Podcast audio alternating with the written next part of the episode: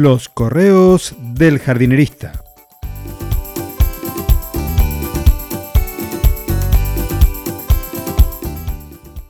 En el episodio de hoy, un fuego que se apaga con leche.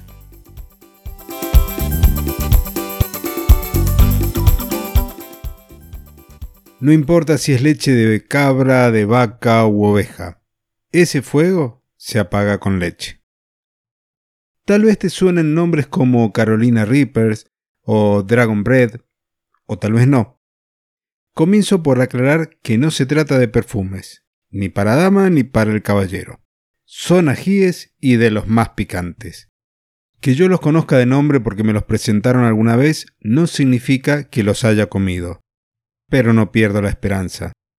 Sí he comido varios más como los jalapeños, jalapeño marrón, unos chiles italianos, otros de Tailandia, unos peruanos de color morado, el piquín, el beso de Satanás y algunos más. Los tengo en la huerta, algunos plantados directamente en el suelo, otros en macetas grandes y también algunos en unos tachos viejos de pintura de 20 litros. Tengo esa debilidad que tendría que hacerme analizar por un doctor de la cabeza, porque cuando veo una planta o pienso mucho en esos frutos, que encierran fuego en su interior, yo comienzo a salivar. El asunto es que me gustan y disfruto mientras torturo mis papilas gustativas. Otra razón para ir a ese doctor del coco, no lo digo yo, me lo dicen parientes y amigos que cuando me ven comer me dicen te tenés que hacer ver, no puede ser que te guste y comas las cosas tan picantes.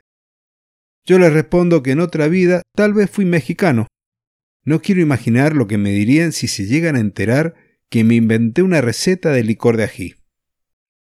Volviendo a los muchachos Capsicum, descubrí que tienen un club de fans muy grandes. Así que por ahora me quedo tranquilo. Y te preguntarás a qué viene todo este preámbulo. Hace un par de años voy a uno de los viveros que más frecuento a comprar unas plantas para un cliente cuando giro mi cabeza a la derecha y ahí estaba una maravillosa y colorida planta con ajíes de todos colores. Quiero una, le dije a Rodrigo, que es el dueño del vivero. Me contestó, pero son picantes. Me dijeron que se llama ají picante de siete colores. Llego a mi casa, corto y lavo un par de ellos para ver qué tan picante era. Fraude total. Un pimiento morrón me hubiera desilusionado menos. En fin, son cosas que pasan. El año pasado, un cliente compró una semilla de los ají que te nombré al principio, del Dragon Bread, del Carolina Reaper, y otro que se llama El Monstruo, que es un híbrido entre los dos que hicieron acá en Argentina. Hice mi almácigo en tres bandejas plásticas con tapa para tener una especie de invernadero en miniatura.